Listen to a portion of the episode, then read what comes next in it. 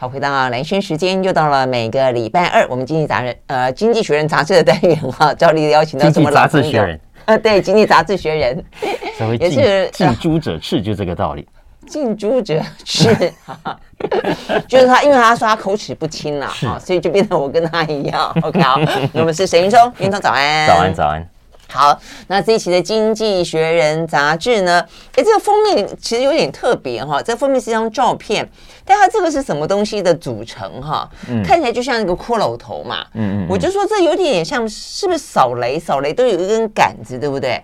但是它这个地方的呃那个面好像不太一样，应该有稍微经过一些后置设计啦。嗯，啊，总之是是一个破烂的武器。破烂的武器，但跟战战争有关，对不对？好，那么一个破烂的武器要讲的就是说呢，俄军。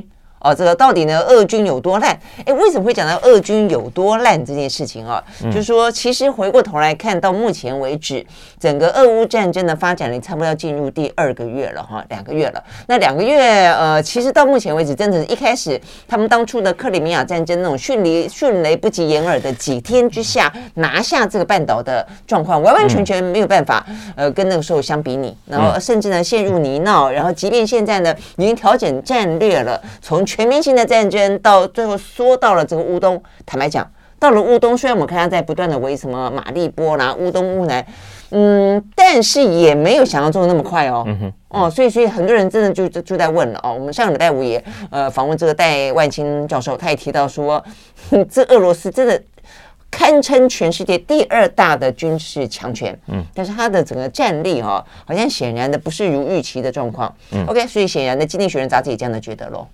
是啊，是说原本大家预期哇，他可以用迅雷不及掩耳，嘿，迅，我刚刚是这样子讲的吗？真的吗？你很快就更正了，好，迅雷不及掩耳啊，呃，所以现在其实处于某种屡攻不下的状态。嗯，那经济学人就说到目前为止，其实也让大家看到了，原本大家觉得很强大的俄罗斯，原本很强悍的普丁，他们一定有非常厉害的秘密武器，打如果真的跟他打起仗来，他一定有。呃，很厉害的招数，嗯、啊，是，但没有想到，呃，俄乌之战这一打到目前为止，让我们看到了俄军的弱点，weakness 啊，弱点，嗯，好，为什么？因为他根据经济学人是根据的是英国政府所提供的数字，嗯，他说呢，呃，两个多月来，呃，俄罗斯俄军呐，啊，俄军看起来至少有一万五千名军兵阵亡，嗯哼，至少有一千六百台的军车被毁，另外外加战机啦、战舰等等。所以意思是大概处于某种的，呃，虽然结局还没出来，但是是惨败的状态。当然结局还很难说了啊，但至少没有大家想象中要来的这么的厉害。但他还有核武啊。嗯，是，可能也是为什么？所以接下来就讲说他有核武、核武弹头的原因。所以，所以这个这个其实是说，经济学人其实要告诉我们的是，呃，这次的战，如果他持续的展现这样的弱势，持续让世界看到他的弱点，会不会有一天真的逼得普京狗急跳墙？嗯，真的不得已就采取杀手锏，那个面子要紧啊，对不对？哈，所以，所以他这一期要要透过这个封面。故事呃，分析的重点其实是在这里，因为尤其未来这几周，呃，在乌克兰东部跟乌克兰南方之战，经济学人说，呃，非非常关键性的，因为诶，但是我觉得这样讲也很奇怪啊，就是说也，也就是说，我们去分析它，就是说，呃，如果它真的这么烂，烂到最后反而可能狗急跳墙用出核武的话，那难不成西方世界国家应该提供武器给俄罗斯，不应该给乌克兰，因为避免他最后动用核武。嗯是，所以，所以其实《经济学人》这篇文章的结论读起来，你其实会知道蛮无奈的，因为他最后一句话就告诉大家，其实最好的方法就是让普丁连动手都不想动手。那这句话是什么意思？当然两个解释，第一个是我把你打到烂，我把你打到残废，打到你根本不可能出手。另一个意思是说，我知道你最后有很强的武器。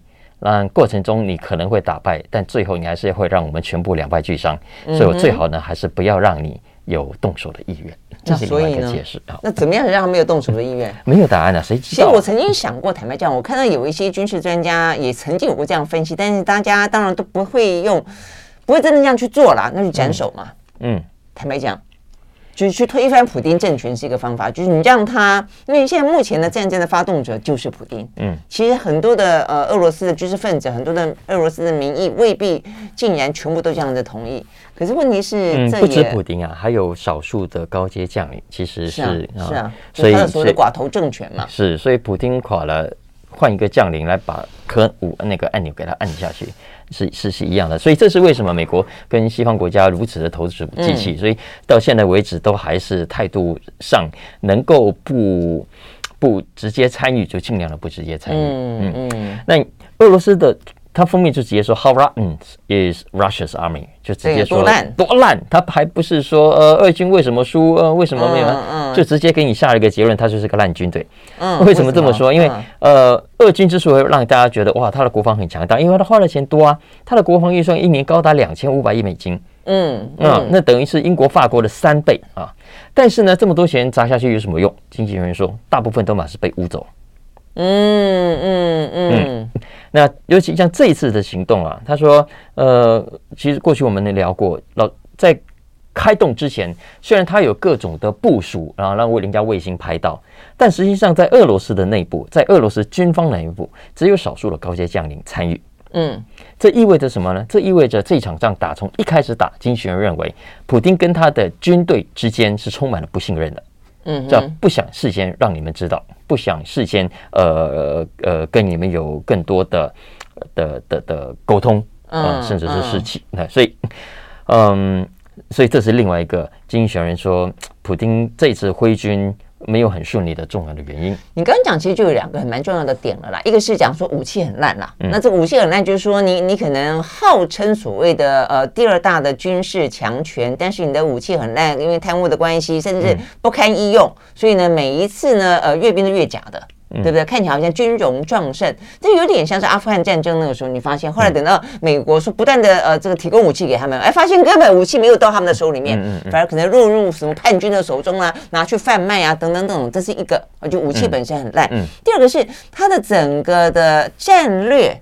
我觉得他的军人就是人的素质，一个是武器，一个是人的素质。嗯、那人的素质可能影响到的，就是说，呃，这个普丁跟他们之间的关系，或者他们这些人本身到底现在的状态怎么样？你这样就让我想起来，整个战争一开始的时候，很多人都说，哎，为什么没有看到俄罗斯的国防部长？记不记得？嗯，所以那时候有一个讯息说他生病了，所以对外有就就是说，呃，他说他生病那段时间身体不好，所以住院，因此呢就出来解释说啊，不是他被呃普丁冷冻了，也不是被普丁冷落了，是他只是生病而已。就后来还有一场场合，是普丁跟他两个人一个长桌这边对谈嘛，那也是因为那个对谈的过程当中，让大家觉得说哦，普丁好像身体有点状况，脸有点肿肿的，什么手手握着桌子之类的。但我的意思说，这种东西因为比较难求证。嗯，所以你就不晓得到底他的指挥体系出了什么问题。握着说是代表，哎，对呀，这样子握着是真的有点怪。嗯嗯嗯，我觉得好像是不是那时候地震了？地震，下面有按钮，随时帮你按一个，是不是有核武按钮？把你弹出去。对，另外是您刚刚讲的人的问题啊，就是俄罗斯军队长期以来训练不足，军纪不佳。其实这些都是问题，嗯，嗯，以至于这一次，呃，在整个战争当中，你看他失去了制空权，整合战力也没有办法有效的发挥。嗯，嗯，他说，其实就贪污这件事情啊，老实说，他说老实说了，乌克兰没有好到哪里去了。嗯，你看，在全球贪污指数，乌克兰也一样是陪敬陪末座的那几名。嗯嗯嗯，但差别在哪里呢？差别在于士气。嗯嗯，士气就是在这一次战争当中，呃，相较之下，他认为乌克兰军奋勇抵抗啊。所以，尽管在军力悬殊的情况下，仍然坚守到现在。嗯嗯嗯，对，就是有点师出无名啊，对俄罗斯来说，所以道德高度来讲，就变成乌克兰嗯占上风了。是是，呃，至少从西方国家眼中看起来是这样的、嗯、啊。那所以换言之，乌克兰的死守至今，也代表着对普丁的大挫败。这个大挫败会让他没面子。嗯，OK，而没面子呢，国际事小，他其实牵动国内的声望才是大。嗯嗯。要要知道，他他基本上经济学人说，大家知道俄罗斯这个国家是某种程度的，我觉得不是很贴切。可是可是，例如打肿脸皮充胖子。总之，俄罗斯它虽然面积很大，但我们都知道它人口很少。它人口呢，基本上只介于孟加拉跟墨西哥之间。所以你想一想，就是就是这样的一个中等的国家。嗯，呃，经济上的表现其实也是中等。它的整个整个国民产所得大概就介于巴西跟南韩之间，韩国之间啊，那就出口更是不用讲了。出口其实它当然有天石油、有天然气这些天然资源，但是总体来说，它大概就介于台湾跟瑞士之间，就那样的啊，就是瑞士有很强的钟表业，台湾有很强的高科技业，嗯啊，所以其实规模不算小，但但也不是很大的，嗯。啊，呃。所以过去这十几年来啊，俄罗斯给大家一个强大的感觉，一直是靠什么？就是靠军事，军事靠着军事力量啊，所以展现出它是哇世界强权的姿态。所以 G7 啊，意思就有点纸老虎了。哎，对对对，哦，对对对，应该是这个意思。好，好。那所以现在这一仗一开打，呃，军队一露出来，哇，底牌让大家看到了啊，原来也还好嘛，这个底牌没有这么大哈，所以。大家其实很关心的是接下来会怎样，嗯，因为看起来这场战争会越打的蛮长的啊。那打的越长，其实老实说，经济学人对俄罗斯是相对不利的，因为你会渐渐的弹尽粮绝。没错啊，那因为各种的制裁，你整个生产、整个军火的补给看起来都会越来越，所以呃，而且一旦结束，对俄罗斯来说，它必定是元气大伤的。对，嗯嗯，那所以这个过程以及结束之后的对俄罗斯来说元气元气大伤，从西方国家的角度来说是一则以喜，一则以忧。嗯啊，喜的当然是你变弱了，我看你未来这个牙齿被我拔掉了，爪子被我剪掉了啊。嗯，但一则以忧的是，会不会普丁呢觉得他太没面子了，接下来会不惜代价的铤而走险？对啊，就是狗急跳墙的意思嘛，嗯，对不对？哇，你看你就比我会用。谢谢你哦，因为有了沈总，突然间觉得我的那个 呃，这个满腹经文，对对对，气自华。要不要参加那个那个那个那个那个叫做公式那个节目，一字千金？啊，谢谢你啊！来，呃，如果如果他说。一旦普京决定要铤而走险的话，其实那个状况会比现在更糟。为什么呢？因为一个更弱的俄军，嗯，更弱的俄罗斯军队也会更不讲武德。嗯嗯嗯嗯，嗯对啊。那所以最后的终极就是我我两手打不过，对吧？我就反手拿各种的很下流的武器，例如化化学武器。到最后的核子武器、核武啊等等，对，所以有人说所谓穷寇莫追，也就这个意思嘛，对对对对对，就是因为大家一穷寇莫追，当他当他一无所有的时候，你真的不晓得他会用出什么样的手段，反正就是老子别的没有，就一条命，是不是？是是是，所以他说，其实俄罗斯在这场战争之后啊，也许他最后会败，但过程中我们知道，但他会败得虽败犹险。危险的险，危险是全世界很可能会陷入危险。对对对对对对，所以所以这是这一期《经济学人》杂志给大家做的分析。它其实有一篇非常长的文章，大家有兴趣可以找来看。嗯嗯嗯，对啊，事实上，我觉得那个时候，我觉得他们在讲这个核武的时候啦，我就说，当然你会觉得它一定又是一个威胁的性的字眼然后。呃，就你刚刚讲的，这英国的他们的这个国防部的次长，其实讲的也就很白啊，这个这根本就是这虚张声势啦，这个不值得去去关注啦什么的。但是你心里面总是会有一个。很不想要去承认的一个很可能会的担忧，就是他会不会真的是你刚刚讲到那么多的一些分析，就担心他狗急跳跳墙。嗯哼，好吧，但是你怎么样去呃避免一个可能的疯子或者你无法掌握到的一个领袖狗急跳墙？你也真的不晓得。嗯，有什么方法呢？嗯嗯，不过我觉得这篇《经济学人》这一期的内容基本上还是非常典型的西方观点。嗯。啊，就比方说到现在为止，他基本上认为，呃，俄军是展露明显的败相的。嗯啊，那那呃，整整个的战局现在看起来也是对俄罗斯相对不利的。不利的，而且重点至少美国是想要拖垮，是要借由乌克兰去拖垮俄罗斯的。我觉得这点战略是蛮清晰的。嗯嗯。但是他其实，呃，我其实也在看他从前面到后面的这个专题，他也没有特别提到，例如，呃，他的盟国上所可能扮演的角色，嗯，呃，例如白俄罗斯，哎，嗯、啊的角色，其实几乎没提。所以，到底接下来俄罗斯在整个战略跟布局上，嗯，啊，战战术的使用上，嗯，它还会有什么样？呃，我们现在想象不到的。我我觉得很可惜啊，就没有没有不够立体。嗯哼哼，就它可能还有一个过程嘛，它不可能坐以待毙嘛。嗯、就在距离它可能最后铤而走险中间这一段时间，它它一定有别的一些可能的尝试跟努力啊，到底会不会怎么做？会不会改变什么样的战局？好吧，那就继续看下去喽。OK，至少这一段我们这样聊聊，就证明了我的这个嗯，智慧比我丰富，词汇比我丰富。对对对，我的成语故事念的还蛮多的。OK，我们就要回到现场。I like 好，回到蓝轩时间，继续和沈云聪来聊这一期的《经济学人》杂志啊。好，那聊完有关于这个俄乌战争啊，显然的会再持续一段时间了啊。那担心的是，也觉得非常的悲观的是，它可能会长期化，也会常态化啊。好，那这个接下来另外一个呢，其实也是一个战争啊，只是现在呢，目前看起来是被这个俄乌啊这个抢去了风头，但事实上，我觉得它是一个随时可能会卷土重来，而且它事实上呢，从来没有停止过的一个更两大强权之间的战争，那就是美国跟呃。中国了哦，那所以这边讲到的是，不只是说拜登接下来五月份啊，他会造访印太地区，然后你可以明显的看到他想要去呃，在这个俄乌当中看起来有点不比较团结一点的、壮大一点的西方，他打算要去收割啊这方面的，或者去巩固这方面的胜果啊。那但是这边要讲的是一个属于经济面的啊，这个晶晶片大战继续去围堵中国。嗯嗯。所以现在，现在我们其实比较明显，大家可以看到的战争当然是俄乌之战。嗯，但其实同样正在进行中的另一场，我觉得血腥味 那个那个激烈的程度不亚于乌俄乌之战。是啊，呃，就是中美之间的呃角力。嗯嗯嗯。那那在这个角力，在很多的面向都同步展开，军事上的、外交上的，对，呃，那其实经济上的也更是刀刀见血的。对啊，我觉得看起来是不流血的战争，但是它影响的部分却是很剧烈，嗯、对，对不对啊？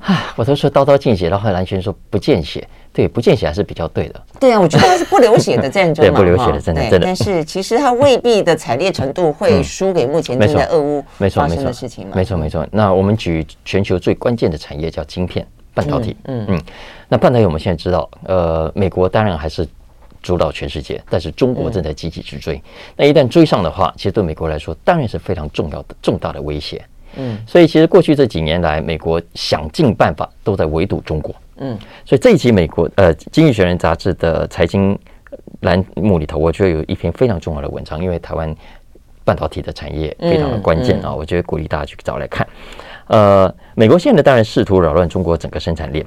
那这篇文章是从一个更小的角度去切入的啊。呃，因为我们都知道，全球就是三大半导体制造商，Intel、Samsung 跟我们的台积电嘛，啊，嗯，但它的重点不放在这三家，它是重点放在这三家的更上游，嗯，因为我们知道生产半导体需要很复杂的制程，嗯，这些复杂的制程需要非常精密的仪器，嗯，而生产这些仪器的厂商，其实同样非常的关键，嗯，那这些包括美国的。重要的叫做应用材料公司了，Applied Materials，嗯，呃，再来荷兰的 ASML 啊，艾斯摩尔、科林、Lam Research 啊，还有日本的东京威力科创，嗯，啊，其实都是嗯这个领域当中的佼佼者，嗯，那包括台积电啦、什么什么都要靠他们的机器，嗯，来完成这个制程，是更上游的，所以他们的关键程度其实不亚于晶片本身。嗯嗯，那以从这个角度来切的话，这个产业啊，在过去这几年来，中国正在节节的成为大客户。嗯哼，嗯，不断的大采购啊，我就是那也是过在过去这几年，因为美中之间的大战，然后当美国开始把这个中国制造当做一个呃非常大的一个战略的对手的时候，他就开始要斩断所有的一些呃所谓产业链，就不提供给你，所以你逼得中国大陆只好说自立自强。嗯。所以，如果从全球这五大的这个生产制成的设备供应商的角度来说，二零一四年中国只占他们的百分之十的营收。嗯，但是现在二零一四啊，大概八年后的现在，其实就七年前的数字啊，中国已经成为这些大厂的单一最大市场，它已经占这些五大公司的营收当中的四分之一强了。所以是最大，四分之一想是最大。单一的最大客户、啊哦，单一最大。所以你看，可以想说，你出货，你只有一个客户，你的最大客户占你百分之四分之一。嗯嗯。你说你你要，你要不要看他脸色？对，嗯嗯。所以以而且有些还更高，像刚讲的 Applied Materials 应用材料公司，它的两百三十亿营收当中，就有七十五亿来自中国，大概占百分之三分之一。嗯嗯。Lam Research 也是科林，科林研发一百四十六亿当中，也是有三分之一来自中国，嗯，嗯。啊，所以这个当然就形成了新的政商以及地缘政治的课题，嗯，啊，为什么呢？因为你你你你换个角度来看啊，你看应用材料 KLA 加科林这三家美国的公司，嗯，固然他们卖东西给中国赚的口袋饱饱的。嗯，OK，但是他们一边赚钱，其实也等于一边变相的在帮助中国壮大。所以美国的角度当然是这样的说，是是，所以从美国的角度来看，一直不想再看到这个状态，所以一直想要解决它啊。呃，当然我们看到的是，就半导体产业来说，美国一直在出招嘛，啊，像前年年底就直接把美中国的中芯国际列为黑名单。啊，对呀，对呀，你要出口给他，要先申请。没错，没错。所以他过去一个就是第一个，你的产品像华为的产品，他要求包括欧盟啊，这个都不要去使用。所以一个是末终端产品，后来是一个技术，对不对？所以包括一些什么，你在学校里面的这部分，可能涉及到说，这些人如果来美国啊，这个做什么研究，背后可能有军工任何的背景的都不准，所以技技术也不给他们。现在等于是上端的技术脑袋里的东西，跟最后的产品中间这一段，他也开始要一步一步的，通通的要。要求要斩断就是了，对，对，但但现在的问题就卡在，光是靠美国行动是没有用的，因为因为还有其他的国家，呃，这几家业者很强没说，但也不是完全没有竞争者的，所以换言之，你把美国自己的企业的手脚给绑住，不让他们出手，那其实反而壮大了他们的对手，就让其他的。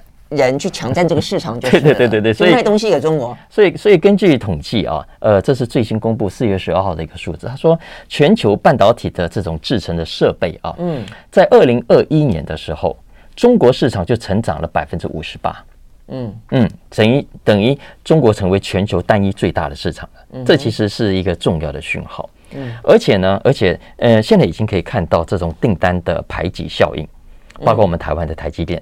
也因为没有办法取得足够所需要的制程跟设备，嗯哼，所以产能也会受到影响。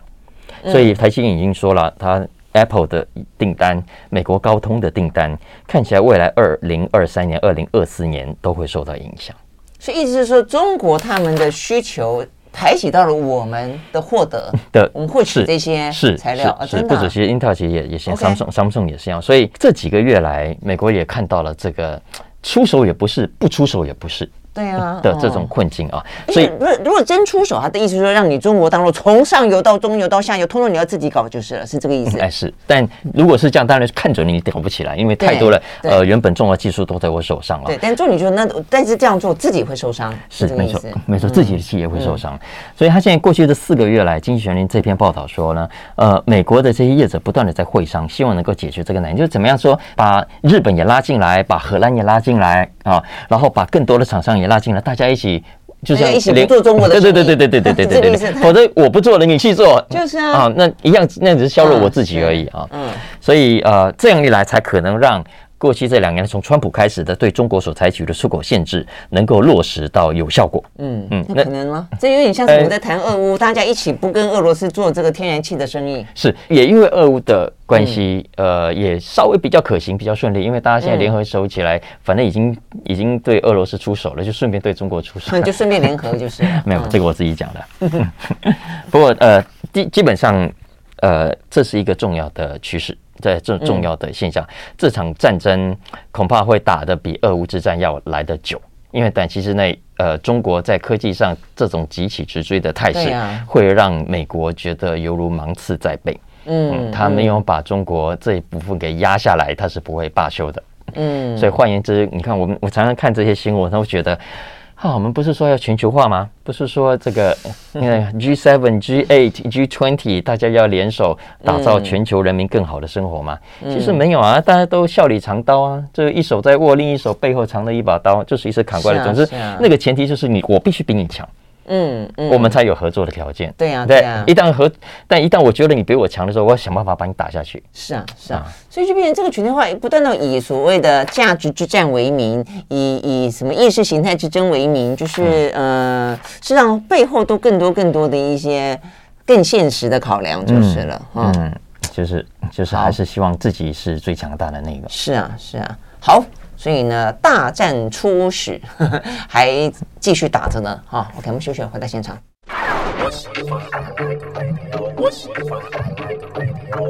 好，回到蓝轩时间，继续和沈云聪来聊这一期的《经济学人》杂志啊。虽然是看得到的俄乌战，看不到的这个美中战啊，市场都打得如火如荼。那但是看起来目前呢，在呃美国呃正在进行的超级财报周，哎，科技业坦白讲，我们刚刚讲那么多哈，可是科技业的表现好像都还不错哦，尤其像什么呃。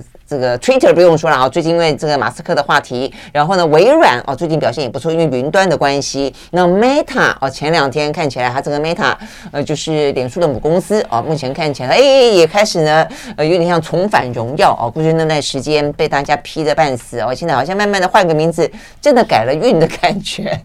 OK，是真的这个样子吗？嗯。呃，这一期的 Business 当中的第一二三篇文章，强烈推荐大家去找来看哦，因为它讲讲的是呃这个科技巨人的获利，嗯，背后的内幕。你看它英文标题叫 The Secrets of Big Tech。OK，但其实所谓的 Secret，其实我觉得它讲的是这些科技公司的弱点。好，我先讲这一期的财报周，因为经济学人截截稿的时候，呃，有两家还没公布财报，也是要公布了啊。呃，我们都知道这五五大所谓妈妈概念股，对。啊，呃，Meta、Microsoft 两个 M，加上三个 A 开头的 Apple、Amazon 跟 Alphabet，嗯，那其实大家成长都非常的可观，嗯，呃，原本大家还因为光是以去年来说，哎，但他们？去年这五家公司的营收就一点四兆美金，哎，嗯，那那个那是那是超过多少国家的国民所得的总和哈，嗯嗯，呃，而且原估呢，二零。二二年的 Q one 就刚刚过去这一季，还可以再成长大概百分之七，就没有想到刚刚公布的这三家啊，其实成长都超过这个数字。以 Alphabet Google 的母公司来说，成长了百分之二十三；微软公布的结果是成长了百分之十八。就是说，在这个疫情其实还方兴未艾的情况下，嗯，呃，这不是股价涨涨跌跌哦，这是实际上他们的营收啊，嗯。那而且呢，呃，经济学人就特别去分析了他们所公布的财报的内容，以及呢去找各种的法院文件啊、公开的资料，因为嗯，一般分析就只分析他们财报嘛，哈，嗯，但是还看不出什么什么特别的地方，所以经济学人就更深入的去挖掘，结果他发现哦，哎，你不要看我刚刚讲的这些数字很厉害哦，这些公司都很强大，的确还是很强大，没错哦，但他们也不是没有弱点的，嗯哼，好，弱点是什么呢？他举出了三个，嗯。很有意思，嗯，第一个获利来源高度集中。他发现啊，Apple 主要的收入来源其实仰赖 iPhone，这是大家都知道的，嗯，Amazon 其实也是一样，它主要的收入来源都还是来自云端，嗯，是啊是啊。Google 跟脸书就更不用说了，他们绝大部分的利润都来自广告。从这个收入来源的稳定与否的角度来看。大家想想看，当它高度集中在一个到两个的产品或产业或服务的时候，呃，一旦这个产品或这个产业受到冲击跟影响，你是变化会非常大的。你看，就像 Nokia 以前，它就是仰赖手机，嗯，结果一旦智慧型手机没有跟上，你整个江山就被翻覆了，嗯，呃，所以 Apple 现在当然我们都知道，iPhone 很强，还是很受欢迎，没有错。但是不要忘了，呃，如果万一出现什么样的突破破坏型的创新，嗯，呃，这不是不可能的。嗯，因为 i iPhone 自己他又有调查过，其实换 iPhone 新机的人当中啊，不要以为说我们都说啊忠诚度很高啊，我们买了好买，其实每五个当中它是会有一个下一台会换成别的品牌的哦。OK，好嘛好，所以这个并不是不可能发生的。嗯，所以从这个角度来看，呃，其实三大公这些五大科技业最大的弱点，他认为就是收入过度集中。嗯，而且看起来还会再继续的集中下去。嗯哼，嗯，哎，可是我觉得一家公司能够有一个地方让它赚钱赚这么多，其实也是够了，是吧？是，但是所以我就说，你还去挑剔说，哦，你看你这部分你只有这边赚钱赚那么多，其他部分都没赚钱赚赚那么多。其实我觉得过度集中或者所谓的就是说，你刚刚讲到就是说，是不是有那种破坏型的创新万一出来？我觉得问题是出在于说，像过去曾经失败过的是因为他自己也来不及转，就你看不到那个危机的存在，或者看不到一个新的可能的。诞生。那如果说他们现在虽然过度集中，但下一个可能的呃新的呃这个金鸡母出来的时候，他们只要看得到转的来得及，其实也还好。呃，刚刚讲的概念，就就个人的来说，当然是成立的。反正我能够赚的钱，管我赚什么钱，对。但是就企业的长期布局来说，要知道投资者、分析师，他其实看的不只是你，哎。过去的表现，他想要看未来的三年、嗯、未来的五年、未来的十年。对了，尤其他们那么大，对不对？对，你有什么战略？这么多。对，对你，你你不可以只是说哦，反正现在很好，我就先赚了，其他以后再说啊。当然不是的啊，更何况我们刚刚讲的只是呃，就他们的。产业的涵盖面，因为其实要知道这五大，他们并不是只有这简单的几种产品。嗯，实际上经济学人直接去分析他们的财报，就发现总共呢，他们涵盖三十几个产业，就并不是只做一两样，只是其他的有做，但没有很好的表现，营收占比没有很高，反而是就一两样占比非常高，特别突出。对对对对，而且呢，他发现哦，这些公司呃的营收的主要的呃老板啊，主要的这个金鸡母，其实都大同小异。举个例子来说，他说 Apple 有那个 A P 那个 App Store，对不对？呃呃，Google 的 Android 上面也有那个呃 A P P 的。他说 Apple 的 App Store 哦，主要都是来自哪里？Games。嗯嗯，Games 游戏的营收就占了七成以上。嗯，而且这些 Games 里头的主要花钱的大爷们，嗯，OK，大家知道，其中他说啊，花在游戏当中的 Top One Percent 花最多钱的。就占了它总体 game 的营收的百分之六十四，所以这些花玩家不玩这一，嗯，一玩是非常非常大手笔花钱的，嗯嗯，Google 的状况也是一样。他说英国的 Google 啊，有九成的收入其实来自五趴的玩家，所以说他们这些玩家，呃，如果未来继续在你这里花钱。很好，恭喜你。嗯，但是要知道，如果这一群人移情别恋呢，他另外找到更好的游戏呢，他另外找到更好的平台，那你的主要的收入来源当场就受到了影响。嗯嗯。另外，广告其实也是，也是高度集中的。嗯呃呃，以 Google 广告来说，五到十趴的花钱最多的客户，其实占了它总收入百分之八十五。嗯哼，嗯，呃，我我推荐这篇文章也是因为它里面有太多我觉得很重要的讯息了。嗯，所以你要知道，我们号称觉得网络啊是大家都可以去丢广告啊，我们很多小中小企业、很多小电商也都广告打得很很很很很很积极，然后觉得啊这是一个蛮民主开放的的的网络，但实际上你仔细去看，嗯，不然，因为实际上还是这些大客户占了 Google 的主要的收入来源，他们也许不见得是用单一的品牌。但你可以知道，说这些花钱的企业，这些原本就在传统媒体上砸钱砸广告的广告主，其实到了网络世界还是很重要的广告主。嗯，这 Facebook 状况也是，Facebook 的 Top ten five to ten percent，呃，它的广告大客户当中所花的钱就占了它总收入的九成。嗯哼，嗯，所以这是。他的第一个问题，因为我们讲那么久才讲了他的第一个。对，因为你不但有三个嘛，我还记得我三个 secret 是吗？你才刚讲了一个而已。我们休息一下讲一下。OK，好，直接 Q 广告。I like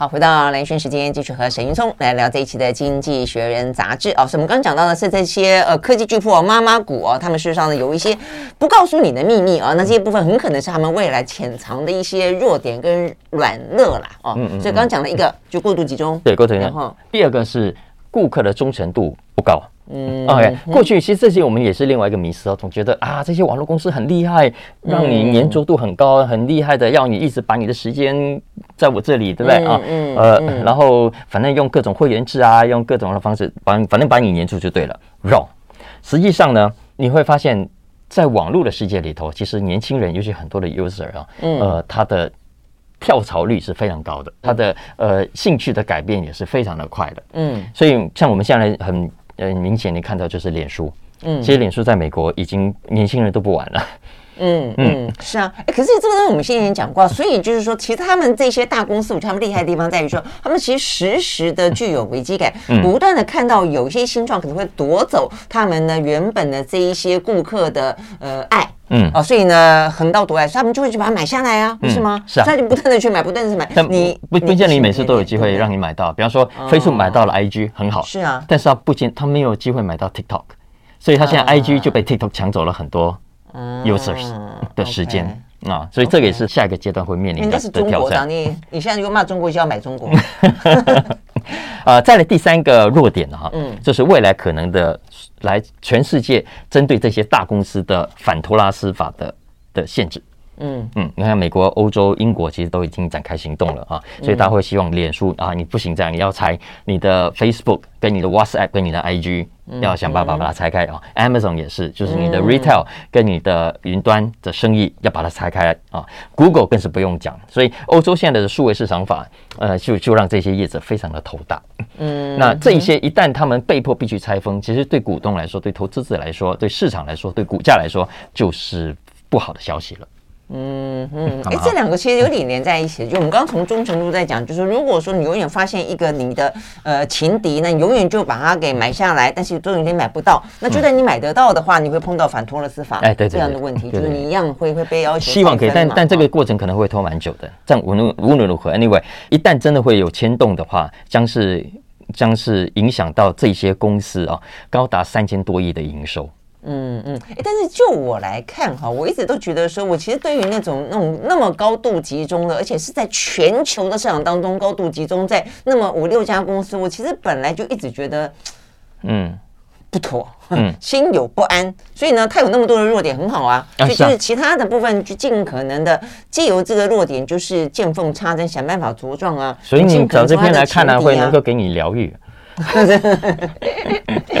嗯，不过同样疗愈的是是另外一个新闻啊，就是最近我们今天可能没有太多时间可以聊，不过呃可以推荐大家看，就是马斯克买了 Twitter，这个我们上礼拜又有谈过。不过这一期这一期经济学人又有两篇文章，而且而且放在蛮重要的位置，它的商业头条就是谈这个新闻。好，但是它的切入角度就不是一般的财经角度了，嗯，因为他不关心 Twitter 的未来营运模式，未来有多赚钱，他其实比较关心的是马斯克入主之后。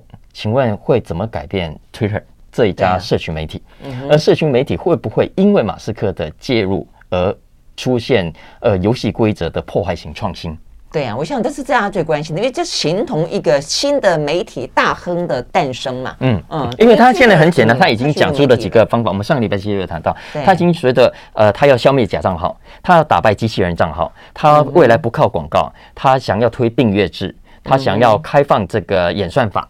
嗯，然后呃，他也不赞成现在你动不动就停权等等这一些，嗯、那这一些其实都是现在社群媒体碰都不敢碰的、嗯、的的问题，其实号称想碰，但实际上没有真正认真去解决这个问题，尤其像不靠广告这件事情，你说 Facebook。那怎么怎么做这件事情？不可能的。嗯。嗯，所以如果 Twitter 会成功的话，经济学人说啊，太好了，真的哈。嗯、呃，我觉得他的有一些部分当然就敢敢挑战，因为老子有钱嘛。嗯，你们如果说是一个上市公司，你可能要管那么多股东，管那么多董事会。那现在如果私有化的话，反正我有钱，我源源不绝帮你去筹钱，然后你就给我做就对了。嗯，从这个角度去看它，或许有破坏性的。是经济学人说，你看从从特斯拉到 SpaceX。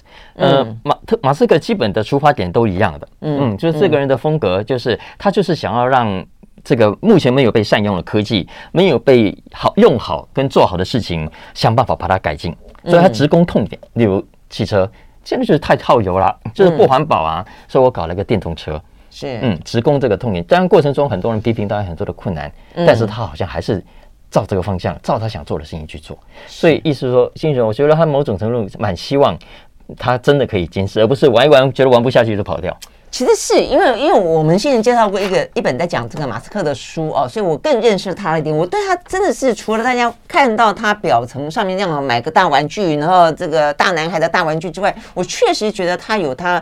不一样的能耐啦，我觉得他去立定一个非常高远的目标，这个目标甚至可以超越一个国家的目标，而且他去做得到。我觉得这件事情，我觉得蛮令人期待的。但是，但是，我觉得媒体这件事情真的比较不是一个玩具，或者不是单纯的用一个科技。如果他的风格，就是说他对于新闻、对于媒体这件事情的社会工具跟社会价值，他到底理解跟赞同多少了？因为这个部分讲到最后。他可能觉得哇，这个呃肆无忌惮、大大大鸣大放，这个程度是什么？真的不知道，好、嗯、对不对？嗯嗯嗯、你是不是所有的言论都可以在这个言论自由的保护的范围之内？这部分难免，我觉得还会还会是有一些大家要讨论。是，我觉得科技好搞啦，人心难搞。对对对对，真的是这样。所以你看，人心，我举再举一个小小的的数字啊，大家知道吗？对于马斯克买了 Twitter，嗯，呃，有百分之五十四的共和党人觉得这可能是好消息。嗯嗯，但是我问你，你觉得民主党人认为是好消息的有几趴？我相信一定很低啊。对，七趴，只有七趴。所以知道，其实，在未来民主党的的疑虑之下，马斯克想要改造 Twitter 不是那么容易。对，因为马斯克的言论，如果是他自己的言论内容，是他言论自由的范围的话，大家就觉得哦，这马斯克的话有时候听起来，呃，也是走在一些很很危险的价值跟道德边缘的啦。你不要忘记，还有他员工哦，当时谁决定进了川普？啊，就是、嗯、就是 Twitter 里面的员工抗议啊，啊所以因为什么不进他的账号，所以高层就同意了。嗯、所以意思说，这一次的马斯克进来，很多的右派账户又回来了。嗯，那那其实也让很多员工不爽。那所以接下来下来看起来也会有一波的离职潮。嗯，OK，好，所以呢，马斯克他。买了那么多公司，有了那么多让他觉得哇，这个是一个梦幻的哦，这个真的是很厉害的公司。但是他买了 Twitter 就会是一个怎样的局面呢？我们就继续看吧。谢谢沈云聪，谢谢，谢谢，拜拜。